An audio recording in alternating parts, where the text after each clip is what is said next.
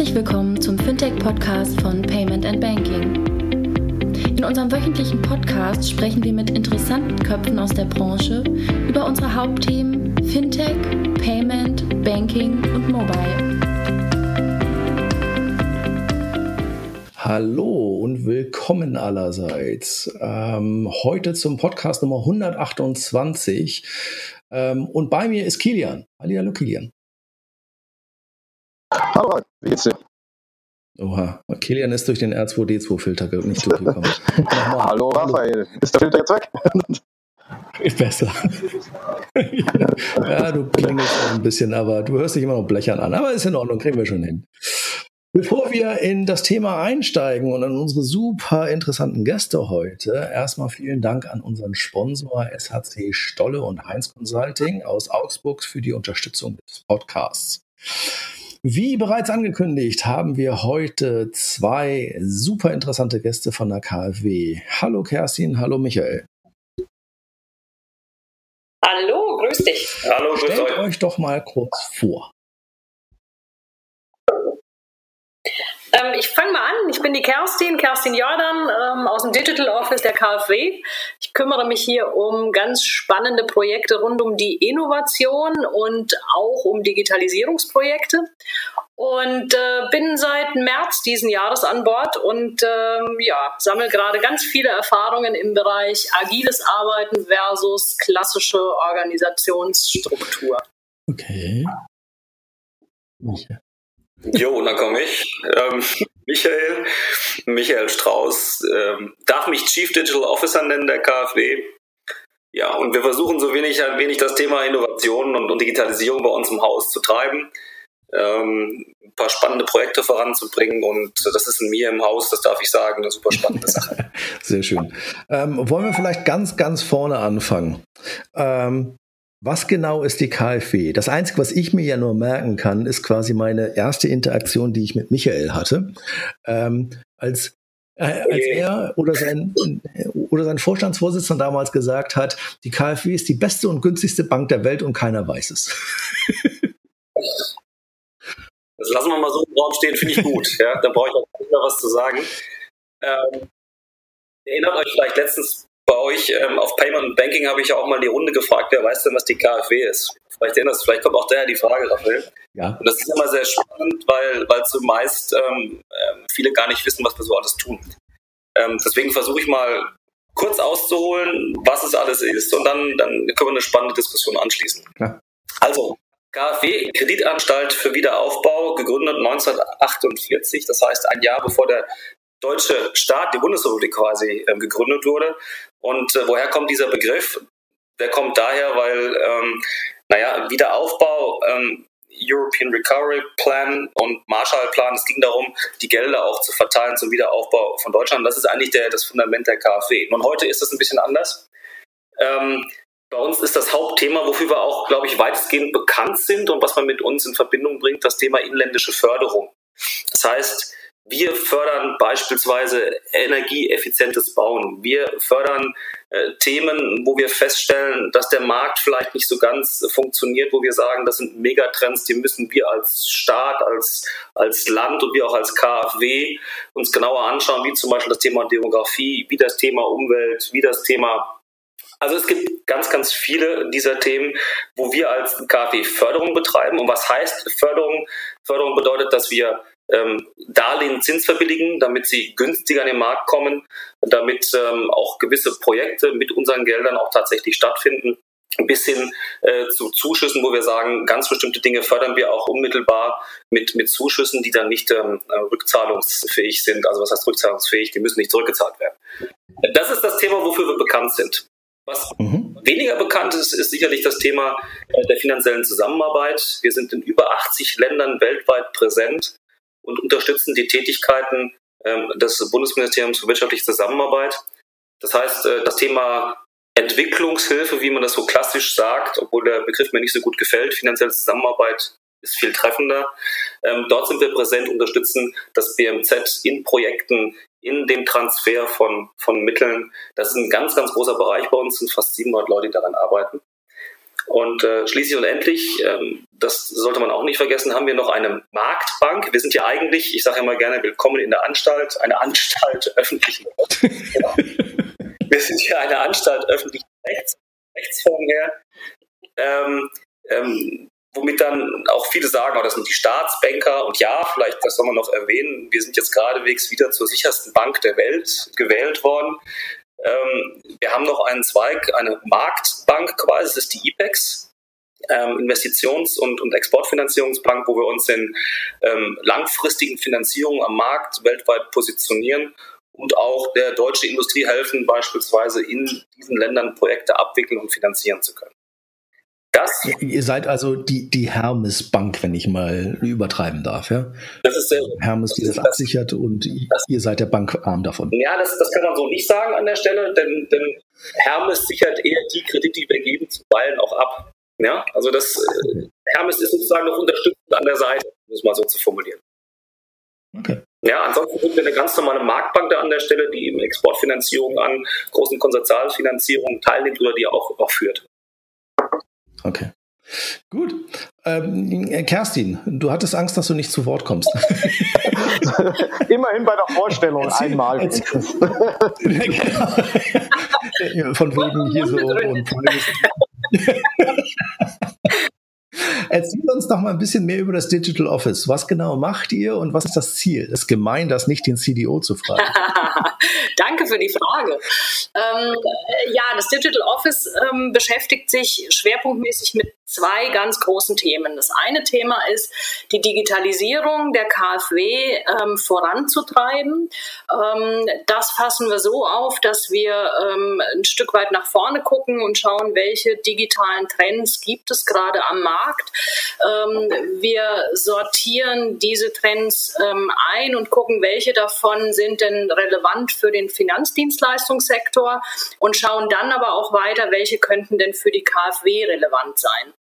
Ähm, und die, die dann eben durch diese Filter gefallen sind, sozusagen, die gucken wir uns genauer an, aber nicht nur wir, sondern wir machen es immer zusammen mit Kollegen in der Bank und ähm, setzen im Idealfall Pilotprojekte aus, um auf um eine neue Technologie zum Beispiel einfach mal in einem Projekt auszuprobieren ähm, und zu schauen, ist das etwas, was von Nutzen für die KfW ist und was uns als Bank weiterbringt. Ähm, das ist mal so der Bereich Digitalisierung.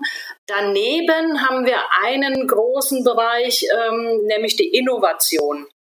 Es kann manchmal zusammenfallen, dass wir sagen, wir bringen ähm, Technologie-Innovationen oder technische Innovationen in die Bank, aber es kann auch mal eine Innovation sein, die gar nichts mit der Technologie zu tun hat. Ähm, ganz konkret ähm, machen wir hier auch Projekte mit äh, verschiedensten Bereichen und Abteilungen in der Bank. Das ist ähm, die Arbeitsweise, mit der wir eben arbeiten. Ähm, wir machen nichts alleine, sondern immer mit Partnern innerhalb der Bank zusammen. Ähm, und da kommen Fragestellungen auf uns zu, die da sagen, hm, wir suchen mal nach einer ganz neuen Lösung für ein äh, Problem oder eine Challenge ähm, XY. Ähm, und wir kommen mit den äh, normalen Methoden immer auf die gleichen Ideen, ähm, aber ähm, äh, wir suchen mal einfach neue Ansätze. Und da geht's dann eben in die agilen Methoden. Also wir bieten ähm, Coaches und Unterstützung an, um zum Beispiel mal ähm, Design Thinking auszuprobieren und mal zu gucken, kommen wir mit Design Thinking Ansätzen vielleicht noch mal weiter. Oder Lean Startup oder ähm, dann auch mit Scrum, ähm, um einfach mal zu gucken, wo können wir auf innovative Ideen und Ansätze kommen. Also Digitalisierung und Innovation sind die beiden größten Themen. Und ähm, was wir immer mehr sehen, ist eben äh, ein Thema, was unbedingt mitbehandelt werden muss. Das ist das Thema kultureller Wandel. Ähm, denn um agil zu arbeiten oder auf innovative Ideen zu kommen, ähm, bedarf es vielleicht ein anderes Arbeiten, als ähm, die meisten Unternehmen, die heute klassisch organisiert sind, ähm, Bevor wir, bevor wir jetzt zum ganzen Thema Agilität und entsprechende, sagen wir mal, Vorgehensweisen oder Methodiken kommen, welche Trends seht ihr denn da, die vor allem auch für euch oder für euer äh, Bankengeschäft äh, direkte Relevanz haben? Oder welche seht ihr, die da überhaupt keine Relevanz haben oder die da so ein bisschen überbewertet sind? Wie ist da eure, eure Sichtweise als Digital Office? Du meinst jetzt bezogen auf Technologie beispielsweise? Ja, ne? Technologie, aber auch Marktentwicklungen. Ne? Also es muss nicht nur Techniktrend sein, sondern kann auch ein Markttrend sein, ne? der euch halt direkt betrifft. Okay. Also ich fange mal mit Technologie an. Die Kerstin hat das gerade so schön formuliert. Ähm, ihr wisst ja selber, wann immer wir uns über Digitalisierung unterhalten und wenn wir auch irgendwo auf dem Podium stehen, besteht immer die Gefahr, dass man sofort ins Buzzwording fällt. Ne? Und ähm, an, an, der Stelle ist uns ganz, ganz wichtig zu sagen, wenn wir auf der Technologieseite sind, welche von diesen Technologien sind tatsächlich so reif, dass wir sie pflücken können und möglicherweise auch implementieren können. Auf der einen Seite, beziehungsweise manche sind vielleicht noch nicht so reif, aber wir sollten sie zwingend ausprobieren. Wir haben Folgendes gemacht. Wir haben gesagt, wir nehmen uns mal sechs Themen raus, auf die wollen wir uns äh, wirklich konzentrieren. Ich nenne die euch jetzt einfach mal. Und ich hoffe, dass ich sie alle auch wieder hinbekomme. Ich helfe dir. wir können ja ergänzen, was einfällt. Genau. Also das eine, das, das haben wir benannt, also erstmal, wir nennen das bei uns Six Markets. Wir haben dem mal einfach einen Namen gegeben, einen Brand, ähm, weil wir haben natürlich auch einen großen Auftrag, ähm, Wissen ins Haus zu transferieren. Und ähm, deswegen haben wir dem mal so eine Art Brand gegeben, die Six Markets sind unsere sechs Fokusthemen. Und eins davon nennen wir einfach mal, nennen wir API Banking. Das brauche ich jetzt euch nicht zu erklären, was API Banking ist. Aber jetzt mal aus unserer Perspektive gesprochen, wir als, als KfW sind, wenn wir über diese inländische Förderung sprechen, ja eine, eine B2B-Bank. Ähm, B2B heißt, ähm, wir sind das eine B, das andere B sind alle Primärbanken. Und ähm, wenn das unser zentraler Vertriebskanal ist und dieser zentrale Vertriebskanal vielleicht ähm, ein bisschen unter Druck ist, dann stellt sich für uns natürlich die Frage, wie können wir auch als KfW vorne stattfinden. Also unter API-Banking verstehen wir auch die gesamte Delayering, das gesamte Delayering der, der Fertigungstiefe. Also sehr, sehr, sehr spannend und damit auch die Fragestellung, wie können wir als KfW kollaborieren. Mhm. Thema zwei, Blockchain. Ähm, ist, ist so ein Thema, wo wir alle, glaube ich, am Markt nach, nach Use Cases suchen, die auch wirklich fliegen.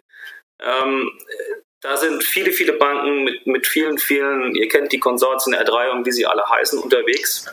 Vielleicht eine ganz spannende Nuance aus unserem Haus. Dadurch, dass wir ja sehr viel in der Entwicklungshilfe unterwegs sind, in der finanziellen Zusammenarbeit, gibt es gerade in diesem Umfeld super, super spannende ähm, Felder, äh, wo man Blockchain tatsächlich auch einsetzen kann. Also insbesondere dem Thema Transparenz, Fraudvermeidung und Partizipation vor allen Dingen. Partizipation im Sinne von Geldgeber und Geldnehmer auf Augenhöhe agieren. Ähm, ist ein ganz spezifisches Feld, können wir vielleicht später nochmal drauf zurückkommen. Dass das alles, was mit Daten zu tun hat, ähm, von, für uns von Relevanz ist, das brauche ich, glaube ich, nicht zu sagen. Ähm, das, was wir produzieren als Banken, sind Daten. Deswegen alles, was mit Data Analytics, Big Data zu tun hat, unser dritter Markt, ist, ist äh, von großer Bedeutung. Was, was vielleicht nicht so ganz in die Reihe passt, aber ähm, für uns natürlich schon ein wichtiges Thema ist, ist die Fragestellung äh, Nutzung der Cloud. Ähm, wenn wir jetzt schauen, was, was alles neu wieder jetzt veröffentlicht worden ist. Ich spreche über die BIT, die daraus äh, resultierende Fight und was da so alles existiert.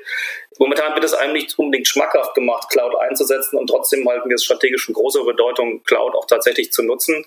Und diese Diskussion ist, ist, eine, ist eine immanente und die ist auch ganz spannend bei uns im Haus. AI, künstliche Intelligenz ist eines, wobei da bin ich immer, äh, bin ich immer hin und her gerissen. Einmal natürlich auch aus, aus moralisch-ethischen äh, Gesichtspunkten.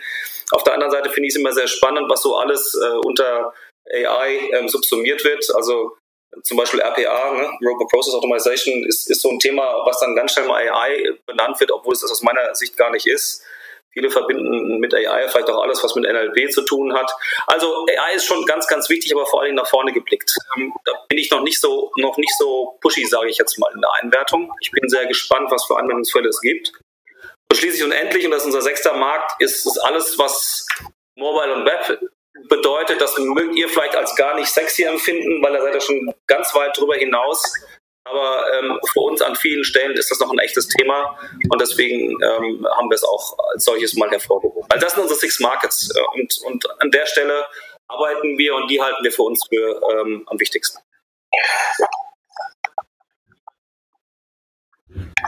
Okay, jetzt, jetzt habt ihr am Ende des Tages für euch diese, diese sechs Punkte identifiziert. Das ist ja ähm, vermutlich auch in einem, bei, bei mehreren Finanzinstituten in Anführungsstrichen, äh, noch einfach, so etwas zu sagen, so welche Trends sehe ich am Markt, was ist das, was ich glaube, was im Finanzdienstleister, sag so, äh, Finanzdienstleistungssektor interessant wird und so weiter und so fort. So, und jetzt stehe ich auf der Gegenseite, habe ich, du hast es selber vorher gesagt, habe ich eine Anstalt. Wie, wie kriege ich das beides jetzt zusammen?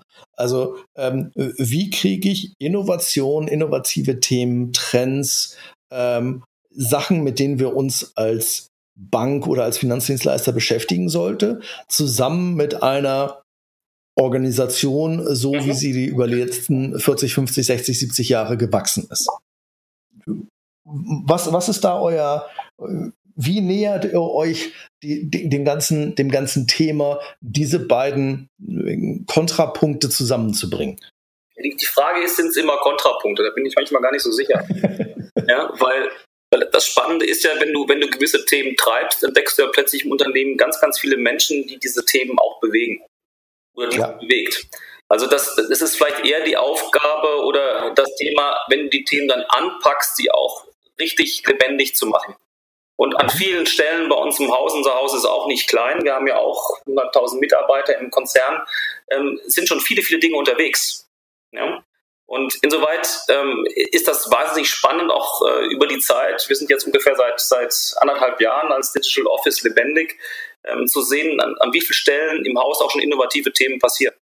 Ja? Was heißt jetzt zusammenbringen? Zusammenbringen heißt zum einen, das ist auch so ein bisschen unser Geschäftsmodell, nämlich Enabling, auf der einen Seite zu sagen, hey, äh, was habt ihr denn für Themen? Kommt mal zu uns, lasst uns drüber reden.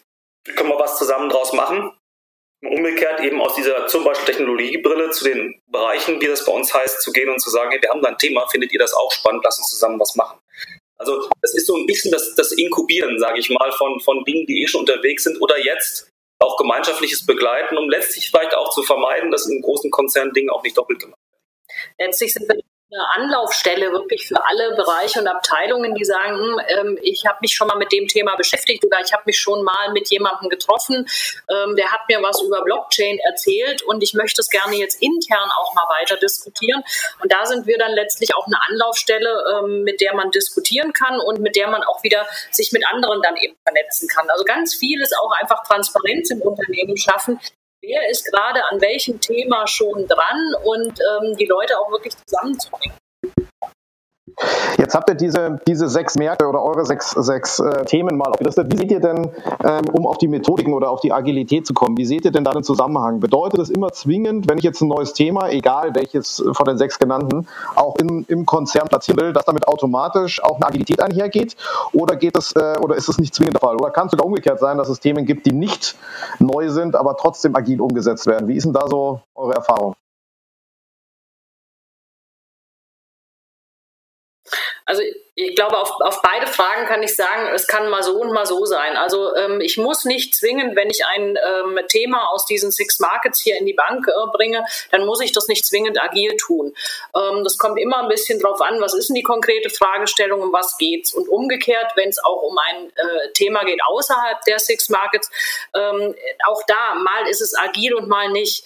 Ähm, äh, wir äh, probieren momentan ähm, in einzelnen Projekten auch agile Arbeitsmethoden zunehmend aus. Also gerade wenn ich im, im Bereich Design Thinking zum Beispiel bin. Ähm, und das machen wir vorwiegend dann, wenn wir so eine ganz vage Problemstellung haben, wo wir sagen, hm, ich kann noch nicht genau greifen, was eigentlich das, das Problem dahinter ist. Ähm, und ich kann ähm, und ich muss auch äh, vielleicht verschiedene Abteilungen ähm, zusammenbringen. Also das ist auch so ein ganz großes Thema zu sagen, immer dann, wenn es, wenn ein Thema verschiedene Abteilungen oder Bereiche betrifft, dann mal auszuprobieren, eignet sich da vielleicht eine projekthafte, agile Bearbeitung, dass ich mal sage, ich pack mal fünf Leute ähm, über zwei Monate, zwei Tage die Woche in ein Projekt, äh, zusammen mit einem Coach, mit einem Design Thinking Coach zum Beispiel, um dann ähm, eben zu sehen, ähm, äh, kann man vielleicht innerhalb dieser zwei Monate viel schneller und andere Ergebnisse erzielen, als wenn ich das ähm, auf einem in der klassischen Struktur arbeite, wo einer mal vordenkt und das Thema dann weiter übergibt. Mhm. Habt ihr da mal ein Beispiel, wo sowas gut oder gerade umgekehrt nicht gut funktioniert hat und vielleicht auch da so, so weit es geht, äh, auch äh, eure Sicht drauf, warum hat es funktioniert und warum hat es nicht funktioniert? Weil ich oft den Eindruck habe, dass manchmal zwanghaft diese neuen agilen Methoden immer so automatisch angewendet werden und sich keiner vorher überlegt hat, passt es jetzt in dem Kontext überhaupt oder ist es äh, total, total daneben?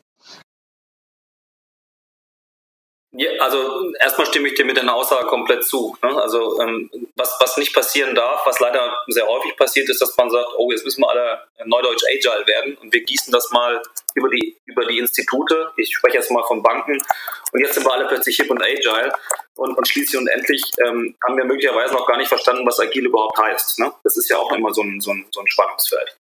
Ähm, zwei Themen, wo es, glaube ich, sehr gut geklappt hat. Und das ist für mich agil jetzt gar nicht im Sinne von Methode, sondern einfach nur agil im Sinne von, da hatte mal jemand eine Idee, dann hat man sich zusammengesetzt und dann haben wir einfach mal gehirnt und am Ende ist was draus geworden. Das ist unser Blockchain-Case, den wir gerade in der finanziellen Zusammenarbeit machen. Den haben wir auch gelabelt, True Budget, war auch schon ein bisschen in der Presse gewesen, wo wir einfach versuchen, ähm, die Blockchain anzuwenden, um, um Haushaltsmittel in den einzelnen Ländern anders zu steuern, verwalten, um es auch den Ländern viel einfacher zu machen. Wie ist das passiert? Wir haben mal einen Vortrag gehalten bei uns hier in einem Bereich. Dann hat einer gesagt, Mensch, das finde ich aber spannend. Hat eine Idee gehabt, ist zu uns gekommen, dann haben wir uns im kleinen Raum zusammengesetzt und dann haben wir uns länger im kleinen Raum zusammengesetzt und am Ende hatten wir ein Stück Software gehabt und das Stück Software versuchen wir jetzt in Ländern zu präsentieren und zu sagen, hey, wäre das nicht ein spannendes Thema? Das ist jetzt nicht agil im Sinne von, oh, welche Methode war das jetzt gewesen, aber das war einfach machen. Und das finde ich auch gerade für unsere Unternehmen ganz, ganz wichtig. Äh, da sagt natürlich der eine, oh Gott, habt ihr euch an alle Prozesse gehalten? Ähm, da sage ich, weiß ich nicht, aber wir haben es jetzt erstmal ausprobiert und wir haben was in der Hand und an dem können wir dann mal schauen, ob das passt, vielleicht auch in unsere Prozesse. Das ist das eine Beispiel und vielleicht kannst du ein bisschen was sagen zum, zum Thema Design Thinking. Ähm, ja, also wir ähm, haben äh, an verschiedenen Stellen im Haus äh, Design Thinking Projekte laufen. Aktuell haben wir gerade eins, das haben wir im Design Thinking Modus gestartet und sind jetzt auf äh, Scrum ähm, geswitcht. Äh, da geht es, ähm, denke, das kann man hier an der Stelle auch sagen. Es geht um ähm, das Thema Produktentwicklung Breitband. Also ähm, die Idee ist ja, den Breitbandausbau im Glasfasernetz in Deutschland ähm, wirklich flächendeckend zu gewährleisten. Und da stellen wir uns intern natürlich auch die Frage, hm, wie kann denn eine Bank wie die KfW als Förderbank, ähm, welche Instrumente könnten wir denn ähm, zur Verfügung stellen, um diesen Breitbandausbau tatsächlich ähm, äh, in die Bundesrepublik zu tragen oder zu unterstützen? Ähm, und das haben wir wirklich eben als Projekt aufgesetzt, indem wir gesagt haben, lass uns doch mal ähm, schauen, eine, eine, übergreifende Arbeitsgruppe ähm, im Design Thinking. Ähm, im Design Thinking, wo wir sagen, äh, wo ist denn eigentlich genau das, das Problem dahinter? Ähm, welche, welche Nutzerbedürfnisse gibt es denn? Ähm, und so weiter. Und ähm, und gehen dann eben, ähm, äh, wenn wir dann eben, äh, dann haben wir eben die, die Ideen aufge, ähm, aufgepinnt gehabt und haben gesagt, okay, jetzt haben wir verschiedene Konzeptideen und gehen dann in den Scrum-Modus. Und was wir machen, wir gucken uns aber nicht nur die inhaltliche Arbeit an, sondern wir begleiten das Team und spielen auch alle zwei Wochen wirklich an eine andere Arbeitsgruppe raus, zu sagen, hey, wie geht's denn euch damit in der, äh, mit der agilen Arbeitsweise? Ähm, was ist denn anders an äh, so einer Arbeitsweise als an der klassischen klassischen Arbeitsweise. Und ähm, das sind für uns ganz, ganz interessante Phänomene, die da ähm, wirklich zurückgespielt werden. Also kürzlich sagten die Kollegen aus dem Team, boah, dieses Arbeiten ist so viel intensiver und so viel dichter und so viel emotionaler, als ich es gewohnt bin. Ähm, und es stellt auch komplett neue Anforderungen, sowohl an Mitarbeiter als auch an Führungskräfte. Ähm, und, und das sind so Dinge, mit denen beschäftigen wir uns gerade zu sagen, also nicht nur, wann macht eine agile Arbeitsweise Sinn, sondern welche Voraussetzungen muss es eigentlich geben, damit agile Arbeitsweisen gut funktionieren können. Und ähm, wie gesagt, die Anforderungen, die sowohl an die Mitarbeiter, die in so einem Team sind ähm, oder gestellt werden, als auch an die Führungskräfte sind echt andere als die, die sie in der normalen Organisation ähm, haben. Als Beispiel ist, ähm, selbstständig Entscheidungen treffen, selbstständig Eigenverantwortung übernehmen. In der klassischen Organisation ist klar geregelt, ähm, welche Verantwortung Teamleitern, Abteilungsleitern, Bereichsleiter, wer auch immer übernimmt. Und im Zweifel ähm, äh, Michael sagt immer so schön, Führung 1.0, sagt mir mein Chef, ähm, auf welche äh, Dinge ich mich konzentrieren soll. Und jetzt drehen wir auf einmal die Dinge um und sagen, hey, ihr seid hier eine Arbeitsgruppe und ihr entscheidet, ob ihr linksrum, rechtsrum oder geradeaus lauft oder welche ähm, äh, Idee ihr für weiterverfolgenswert ähm, äh, haltet und am Ende pitcht ihr eure Idee beim Vorstand oder vielleicht sogar bei einem Ministerium. Ähm, und das ist einfach neu für, für alle. Und das probieren wir gerade aus. Was braucht es dazu, um so arbeiten zu können? Also eine, eine, ganz interessante Erfahrung, die, die ich auch im Bankenkontext oft feststelle, gerade weil du Design Thinking gesagt hast, das ist ja ein großes Element, man kommt vom Kunden her. Ne? Und da stellt man sich ja relativ früh fest, dass gar nicht so ganz klar ist, wer der Kunde eigentlich ist. Und ganz oft ist ähm, also so eine Erfahrung, die ich immer habe, ist eigentlich viel mehr ähm, dieser Schritt ganz interessant, sich wirklich mit dem Kunden mal zu beschäftigen. Wer ist es? Was hat er für Bedürfnisse, bevor ich überhaupt zu dem Produkt komme? Ist das auch so eine Erfahrung, die auch als in Anführungsstrichen Nebeneffekt äh, an, der, an der Methodik mitgenommen hat, dass viel, viel klarer ist, wer ist denn eigentlich mein Kunde, Kunde auch als, als KfW und auch bei den neuen Themen. Absolut. Absolut. Also ich meine, ähm, ich habe ja früher selber mal Produktentwicklung gemacht, als ich noch in der Bank war. Und wir waren ja damals immer so unterwegs gewesen nach dem Motto, wir wissen ja, was der Kunde will. Ne? Das kennt ihr auch. Ähm, ein spannendes Spannungsfeld nach dem Motto, am Ende, am Ende habe ich dann ein tolles Produkt und ich wundere mich dann plötzlich, dass der Kunde es nicht annimmt. Man weiß ja selber besser, was der Kunde eigentlich möchte, ohne hinzukommen. Ja, aber wir, und, und, trotzdem beim nächsten Mal wissen wir immer noch, was der Kunde will ne? Ähm, und, und, fragen ihn nicht. Also das ist natürlich bei uns ein, ein, bisschen, also in unserem klassischen Geschäft ein bisschen schwieriger, weil wir, wir müssen sozusagen über unseren Vertriebspartner bis zum Kunden eben denken, aber trotzdem fragen wir da natürlich auch. Und, und da haben wir auch ganz, ganz spannende Erfahrungen gemacht. Wir haben zum Beispiel im Kommunalumfeld uns auch mal überlegt, wer sind eigentlich unsere Ansprechpartner, haben plötzlich festgestellt, oh, das sind ja eigentlich ganz andere, die wir ansprechen müssen, als was wir bisher getan haben. Eine Erfahrung.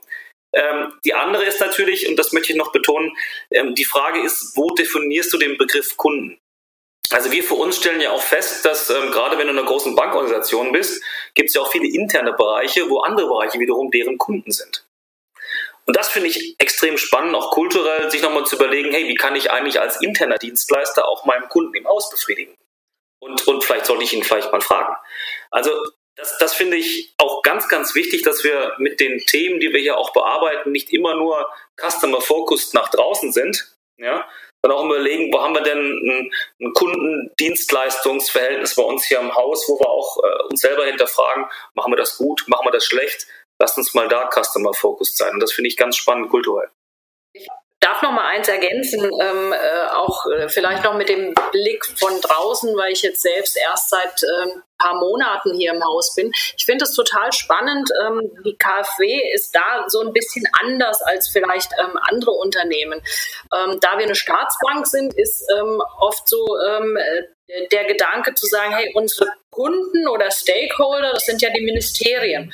Und von denen bekomme ich meinen Auftrag und ähm, dann ähm, äh, gucke ich, dass ich den bestmöglich ähm, qualitativ hochwertig wirklich eben umsetze und nach draußen bringe.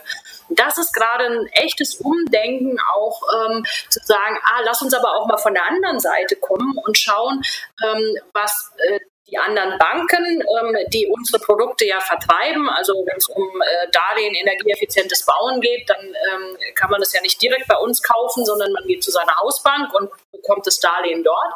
Das heißt also, unsere Vertriebspartner oder Finanzpartner, die anderen Banken sind Kunden von uns, ähm, aber auch äh, Kommunen können Kunden von uns sein oder Nutzer unserer Produkte. Und das ist total spannend, weil das ähm, echt ein neues Thema ist oder ein Thema, was jetzt noch intensiver angeguckt wird, dass man sich wirklich mal mit dem Nutzer an, äh, beschäftigt. Und da gibt es ganz, ganz viele Aha-Effekte und auch ähm, total positive Effekte, wenn man zum Beispiel mal in eine Marktbeobachtung geht, dass es ja eigentlich total einfach ist, viel einfacher als gedacht, dass man mal mit dem Kunden oder Bankberater ins Gespräch kommt und dass sie total ähm, willig sind, uns einfach auch ihre Bedürfnisse und ihre Anliegen mitzuteilen. Und ähm, das sind ganz gute Effekte, die wir gerade hier haben. Mhm. Ich, ich habe ein paar Sachen gerade. Ich, ich, war leise und habe euch gespannt äh, zugehört. ähm, zuhören, haben wir jetzt gelernt. nee. Was ich interessant finde, ist, da sind ein paar Sachen gefallen, die möchte ich mal kritisch hinterfragen. Ja. Das eine war ähm, Kerstins Aussage, dann nehmen wir so ein Projektteam und dann setzen wir die zwei Tage die Woche über zwei Monate zusammen. Da gehen bei, bei mir, ich habe das mal letztens bei einer anderen Bank gehabt, da outete sich einer in der Vorstellungsrunde, ich bin ein 20-Prozenter wo ich ihn erstmal angeguckt habe und dachte so, ist das jetzt irgendwie ein Scherz oder habe ich das nicht verstanden? Was der damit meinte, war, dass er einen Tag in der Woche in so einem Innovation Hub mitarbeiten durfte. Ähm, ist das sinnvoll? Also das, Macht das Sinn, solche Leute so halb, halb drin zu nehmen? Oder musst du sie einfach in die kalte Dusche stellen und sagen, so Jungs, jetzt hier mal, ne? also ich, ich vergleiche es ja immer hart mit einem, mit, mit einem Fintech, ja? Da, da, holst du dir auch keinen für zwei Tage die Woche, sondern der arbeitet 80 Stunden in der Woche für, äh, für maximal Wasser und Brot ähm, und vielleicht noch ein Gummidrops, ja, arbeitet der konzentriert an einem Thema mit ohne Ablenkung und iteriert sich halt damit in vier Wochen ja. zu Tode. Macht das Sinn, das so auf die äh, so in die Länge zu ziehen? Die Frage ist total berechtigt und das ist das, was wir uns gerade auch ähm, die Frage stellen. Also ähm, man kann jetzt entweder sagen, zu sagen, naja, wie viele Tage die Woche macht denn Sinn? Sind zwei Tage okay, drei Tage okay oder muss es komplett sein? Ähm, und da haben wir noch nicht wirklich die Antwort. Also was wir sehen, wenn wir wirklich Leute zwei oder drei Tage die Woche in ein agiles Projekt ähm, holen und die restliche Zeit verbringen sie wieder ganz normal in der Linie und in ihrer Tätigkeit, dann ist genau dieses Spannungsfeld, ähm, ich darf drei Tage die Woche ähm, total selbstständig in dem Team entscheiden und ähm, äh, auch, auch äh, ja, äh, habe keinen Chef quasi und kann, kann hier alles ähm, eigenverantwortlich für mich ähm, und in dem Team machen. Ähm, und dann komme ich wieder zurück und dann ist, bin ich da wieder in der alten Welt. Also das ist echt auch eine Herausforderung für die genau. Mitarbeiter. Auf der anderen Seite sehen wir, dass diejenigen, die in dem Projekt arbeiten, auch sagen, boah, das ist brutal anstrengend. Weil was passiert ist, die sind ja von morgens neun bis nachmittags um fünf oder sechs, ähm, sitzen die zusammen in einem Raum und sind permanent gefordert, mitzudenken, sich zu unterhalten, sich auszutauschen und so weiter. Und das ist ungewohnt. Ähm, wenn man normal an seinem Arbeitsplatz sitzt, kann man sich auch mal eine halbe Stunde zurücklehnen und mal irgendwelche ganz einfachen, schnöden Sachen machen. Das geht in der Regel nicht, wenn ich immer in dieser, in diesem Setting, ich bin im Team und wir arbeiten zusammen äh, bin. Und da ist schon das Ding, hält man das überhaupt durch, dass ich da sage, fünf Tage die Woche von 9 bis 17 Uhr durchgehend. Also ich kenne andere aus anderen Banken, ähm, äh, da hat ein Kollege mal gesagt, die machen das wirklich drei Monate am Stück, also die machen fünf Tage die Woche, drei Monate am Stück und dann ist das Projekt auch ähm, äh, abgeschlossen. Dann brauchen aber alle erstmal drei Wochen Pause und müssen sich. Also jetzt ist so die Sache, was ist denn das Beste? Also wir haben noch nicht wirklich den, ähm, den goldenen Schlüssel oder äh, wie man es nennen möchte, gefunden. Also wir probieren da auch. Es gibt einen Grund, warum in Startups irgendwie junge Leute da sind, die sind belastbar und die also nicht, nicht nur, dass die das mit sich machen lassen, sondern ähm, äh, der, der zweite Punkt, aber äh, super Insights. Der zweite Punkt, den hast du eben gerade auch nochmal angesprochen, Kerstin. Jetzt vielleicht an, an, an Michael. Selbstständiges Arbeiten. Ich glaube, das, was Beispiel wieder, ich, ich nehme es mit im Startup-Umfeld. Ja. Du nimmst dir so einen, so einen 25-jährigen, gut ausgebildeten Menschen und sagst ihm, hier kümmere dich drum. Und äh, so nach drei bis sechs Monaten hat er vermutlich zwei bis drei Leute, die für ihn arbeiten. Nach einem Jahr guckt er sich um und wenn er nicht komplett äh, blöd war, dann äh, ist das plötzlich seine Abteilung geworden oder er hat sich fünf, sechs Themen angeeignet und hat drei, vier Teams aufgebaut.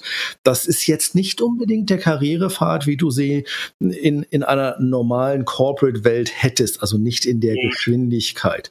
Und damit kommt natürlich halt auch ein Setting, dass die Jungs von am Anfang es gibt den Forscheren, der sagt so, ja, ich kriege das schon hin und dann auf die Nase fällt, oder den Ängstlicheren, der sagt, hm, ich brauche da mal dreimal Hilfe. Aber das, was allen gemein ist, ist, was die, die durch diese Startup-Schule durchgehen, ist so sechs, nach sechs bis neun Monaten hast du entweder verstanden, dass du Befehlsempfänger bist und das auch gut findest und quasi hervorragend in eine super Linie reingehörst oder dass du selbstständig arbeiten kannst und willst und eigentlich eher so der Machertyp bist. Jetzt habt ihr natürlich Leute, die nicht bei Null anfangen und sich am Tag eins bei euch beworben haben, sondern ihr habt Leute, die vor Ort sind. Wie kriegt man das in die Köpfe rein? Wie kriegt man das in die Köpfe rein? Das ist eine gute Frage. Also ich, ich glaube, zuerst einmal geht es generell um die Fragestellung Mindset. Du kannst auch nicht Menschen, die 20 Jahre gewöhnt sind, eine, eine gewisse Arbeit, einer gewissen Art und Weise, möglicherweise auch in der Linie jetzt nicht als Führungskraft geleistet zu haben, kannst dich einfach drehen nach dem Motto, so, jetzt entscheide mal schön selber und jetzt reißt das Projekt mal. Ja?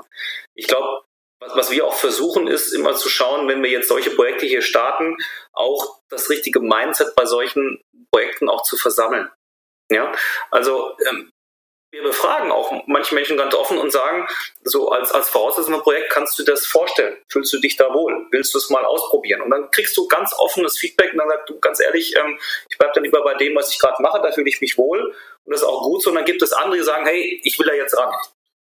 Und, und was dann auch wieder entsteht, ist selbst bei denen, die sagen, ich gehe da jetzt ran, dass sie genau das tun, was, was du vielleicht vorhin so gerade skizziert hast, nach dem Motto, ich habe das jetzt gesehen, ich habe das gelernt und ich fühle mich in der Rolle A ganz wohl, aber der andere sagt, jetzt habe ich Lunte gerochen und ähm, jetzt will ich gerne eine andere Rolle auch einnehmen. Jetzt stößt natürlich auf eine klassische Hierarchie, weil dann entsteht ja nicht einfach mal so ein neuer Posten. Ne? Das ist natürlich schon ein Thema. Aber auf der anderen Seite ist es ja so, und ich will das mal als Spannungsfeld hier reinwerfen, auch mal an euch jetzt gerichtet. Ich finde das immer lustig, wenn, wenn, wenn, wie du es gerade beschrieben hast, nach dem Motto, ich fange mal alleine an, habe dann zwei bei mir, dann habe ich vielleicht fünf, da habe ich mein erstes Team und nachher eine Abteilung und plötzlich wirst du groß und musst dann auch überlegen, wie organisiere ich mich jetzt eigentlich, ne? Wie führe ich und so weiter und so fort. Also für euch ist ja irgendwie ja. umgekehrt. Warum? Weil, wenn du jetzt mit, mit äh, Konzernen sprichst, die sich gerade so ein bisschen agil auch verschreiben, ist ja eine der ersten Flex oder Quintessenzen, ey, wir haben eigentlich zwei Führungsebenen so viel. ja. das, das, das ist ja, wirklich ernst gemeint, was ich gerade sage. Das ist ne? Warum? Schaut euch das Scrum-Methodik an. Ja? Und die Rollen in, in, in, Form von Scrum, dann brauchst du im Prinzip keine Führungskraft. Du hast gewisse Rollen, die zusammen äh, sozusagen das Thema Führung auch repräsentieren. Wozu soll ich dann als ein achter Scrum-Team nochmal zu einer Führungskraft gehen und mich fragen, ob ich falsch war? Das ist ja auch kontraproduktiv. Ja, weil, wobei man auch sagen muss, dieses das ist total spannend, diese gegenläufige Bewegung. Hier ein Fintech wächst und plötzlich, oh shit, jetzt waren wir super agil und jetzt brauchen wir plötzlich Organisation, wir werden so viele, wie machen wir das jetzt eigentlich? Und umgekehrt so der Trend nach dem Motto, jetzt müssen wir als Großkonzern, was wir jetzt, jetzt Großkonzern viel für uns gesprochen, aber wir, wir sind groß, wir haben Strukturen, um agil zu werden, müssen wir erstmal mindestens eine Hierarchie rausnehmen. Das haben wir, das haben wir ja schon immer wieder, also dieses, diese Organisation Schade, versteht er mich jetzt? Okay, ähm, ich bringe ihn hin ans Mikro. Jetzt einigermaßen noch zu die Frage stellen, weil Kilian, ich verstehe dich nicht. Genau, ich, ich, ich stelle einfach mal die, die, also ich beantworte vielleicht einfach mal, das, was du gerade geschildert hast, Michael, ist genau der Wachstumsschmerz, den natürlich jedes, jedes Startup hat. Also du fängst an, bist irgendwie bei null, nach 25 kommt die erste Ebene, da wird das schwierig. Ähm, ich bin nicht bei dir mit der, mit, mit der Scrum-Methodik, weil früher oder später, diese Scrum-Methodik ist immer gut für kleinere Teams. Ja, die, die optimiert mir halt einfach keine, keine Ebenen weg. Und wie jedes Startup, Kilian genauso wie, wie, wie viele andere und meiner ja. auch, wenn du von 100, äh, wenn du von 0 auf 170 Leute gehst, du wirst unheimlich langsam, es ist unheimlich frustrierend und, das ist das Interessante dabei, Du hast Mitarbeiter, die von Tag eins dabei sind, die sich unwohl gefühlt haben in der ersten Phase und die plötzlich in der zweiten Phase, wenn der erste sich traut, das Wort Prozess in den Mund zu nehmen, dann fühlen die sich plötzlich wohl. Ja? Und es gibt andere, die genau das zum Kündigungsgrund machen, weil sie das Wort Prozess gehört haben. und das ist, ich, ich, ich sage immer übertrieben, es gibt Menschen für Phasen in Unternehmen. Ähm, es gibt Menschen, die sind super ja. in diesem Chaos, es gibt nichts und ich kriege alles hin. Und es gibt Menschen, die sind gut in diesem, ich fange an, Strukturen einzubauen. Und es gibt Menschen, die sind hervorragend in diesem, jetzt müssen wir Prozesse einbauen, aber halt das Ding nicht irgendwie töten mit Prozessen, sondern eine gute Balance zu finden.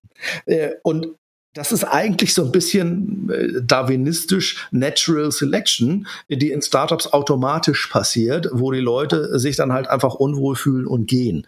Ja, oder andere Leute sich plötzlich angezogen fühlen von dieser Herausforderung. Wir haben Chaos, wir wollen erste Stufe Prozess, dann wollen wir noch mehr Struktur und so weiter und so fort. Aber es ist, es ist halt so, dass ich glaube, ich weiß nicht, ob ein Rückbau so hörte sich das bei dir eben gerade an. Als, um Agilität zu machen und Innovation zu machen, ob du einen Rückbau der Organisation machen musst. Das weiß ich nicht.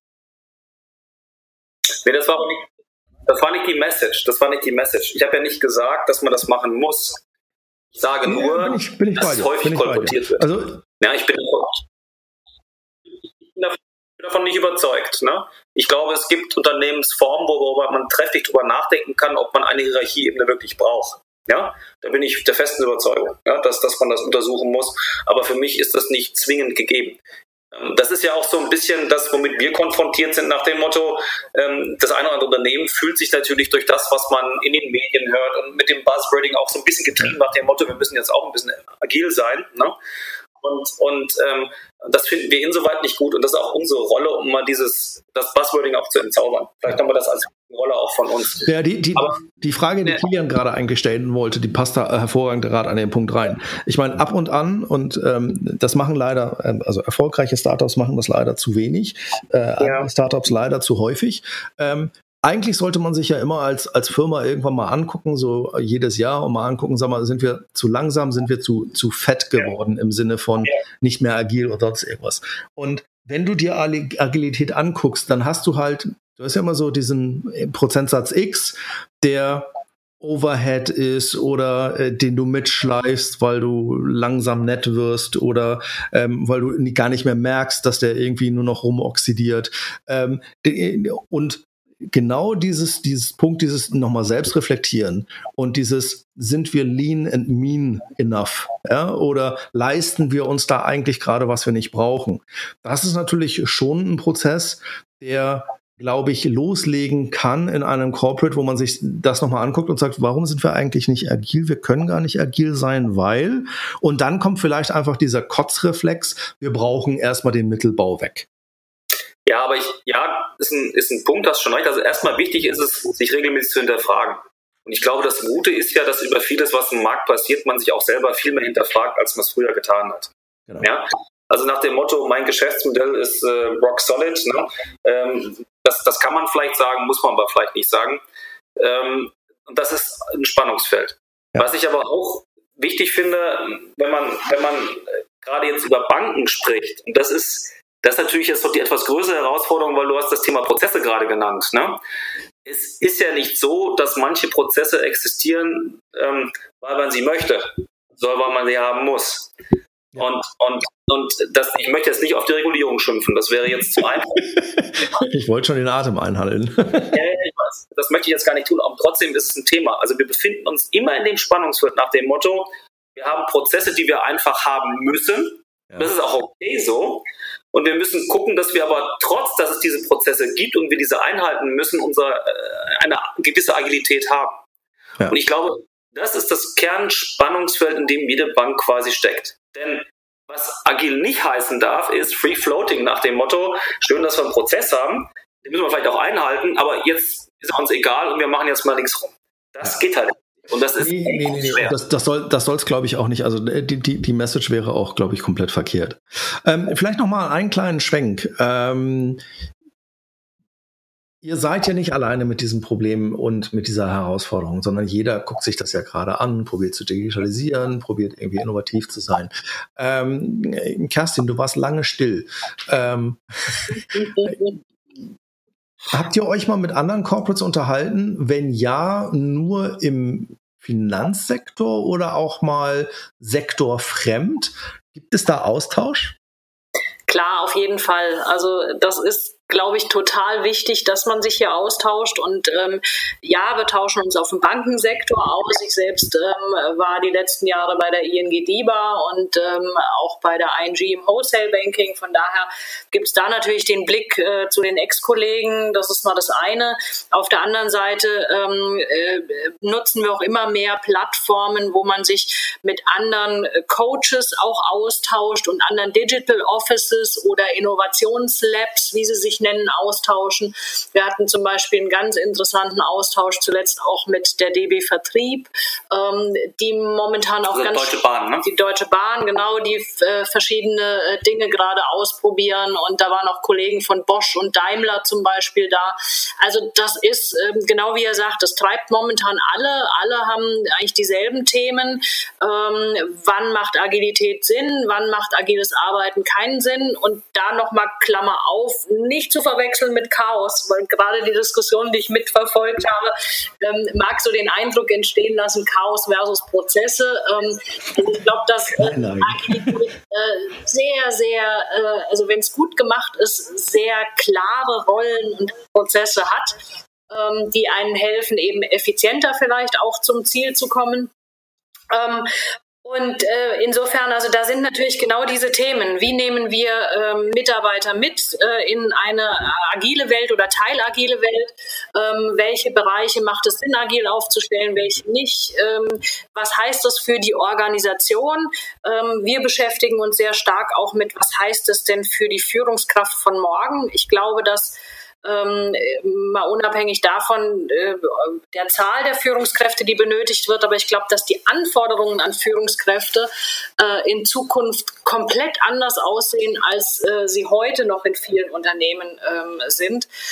Ähm, also insofern, äh, das sind Themen, da tauschen wir uns in der Tat mit ganz vielen anderen Unternehmen aus. Vielleicht noch eine Ergänzung, Raphael, zur Frage. Ähm, als wir, bevor wir das Digital Office hier eröffnet hatten damals, sind wir raus in den Markt. Und glaub mir, waren bei über 50 Prozent Non-Banks gewesen. Okay. Das war, das war so elementar wichtig, weil ich glaube, da, da musst du wirklich aus deinem Brei ein bisschen rausgehen. Ja? Und, und ja. sagen, was machen da andere und was, was ich halt total toll finde, das muss ich auch mal sagen, jetzt auch über unseren Austausch hier oder anderswo. Früher war es ja total schwer, mal wirkliche Insights zu bekommen. Und mhm. was das Ganze schon mit sich bringt, jetzt ist gerade, dass man viel offen, also auch in unseren, unseren, bei unseren Peers auch mal Themen ganz offen anspricht. Ja? Und das ist auch gar nicht schlimm, wenn man mal sagt, hey, das hat nicht funktioniert, weil am wichtigsten ist ja für uns alle immer, zu lernen, was nicht funktioniert hat und nicht sich auf die Bühne stellen und sagen, wie toll man ist.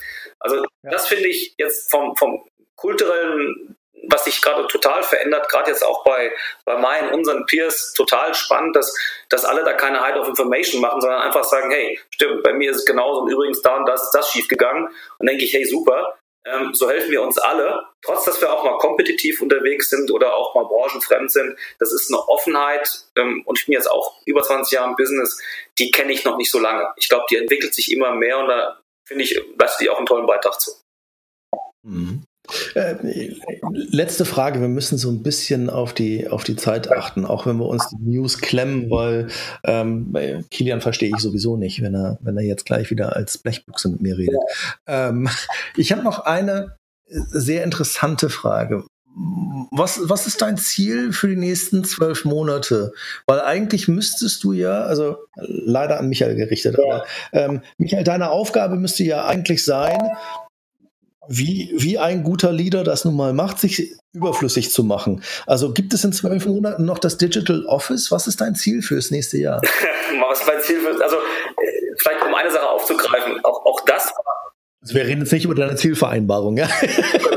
nee, ist ja auch immer spannend. Gerade wenn man Peers fragt, was hast du für KPIs, ist immer eine sehr zähe Diskussion manchmal. Ne? Ähm, aber, aber ich glaube, ein Ziel ist, dass beispielsweise bei uns im Haus die Leute wissen und verstehen, was sind beispielsweise solche Six Markets, die wir hier gerade für wichtig für uns erachten. Was bedeutet agiles Arbeiten und was bedeutet es für Mitarbeiter und Führungskräfte? In welchem Spannungsfeld befinden wir uns dort? Ähm, mhm. Heißt für mich aber auch ganz klar, es müssen zwei, drei, vier spannende Projekte auch delivered werden. Das gezeigt wird, das ist ja keine Spaßveranstaltung, sondern es ist wirklich ernst gemeint, ja, und es bringt uns ja. Und das sind Themen, die wir uns ja als KPIs tatsächlich auch setzen. Und Und ähm, weil du es gerade so schön gesagt hast, das ist ja eine wunderbare Hypothese auch immer, die sagt, naja, wenn eure Aufgabe es ist, das Haus sozusagen im Umfeld Digitalisierung zu befruchten und, und das Haus und die vielen Bereiche es auch selber können, dann brauchen wir euch nicht mehr. Ähm, nee, das, die Hypothese existiert ja wirklich. Ich finde sie auch echt spannend. Ähm, und da ist auch ein bisschen was dran. Ähm, unser Ziel ist es zu sagen, ähm, wir hoffen, dass alle bei uns im Haus immer mehr verstehen, was Digitalisierung bedeutet, für sie selber, für den Markt und wie man in diesem Umfeld agieren muss. Okay. Wie würdest du sagen, seid ihr da auf einem guten Klar. Eine sehr interessante Frage. Das war keine Frage. Oh Mann, der Kilian ist wieder da. Wie bist du aus der Blechbüchse rausgekommen? Frag mich nicht. Nein, ernsthaft. Ich glaube, äh, wir sind auf einem echt guten Weg, aber ähm, es ist auch noch wahnsinnig viel zu tun und das macht den Job ja auch so spannend für uns alle und deswegen macht es auch mordsmäßig Spaß.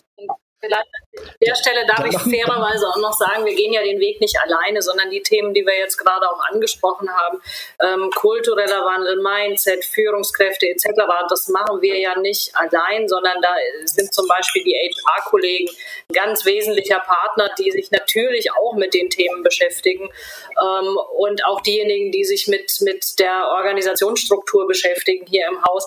Und das ist auch wieder ein Ansatz von uns, dass wir sagen, hey, lass uns da zusammentun und lass uns mal gemeinsam gucken, ähm, was sind denn so die wichtigen und nächsten Schritte für die KfW.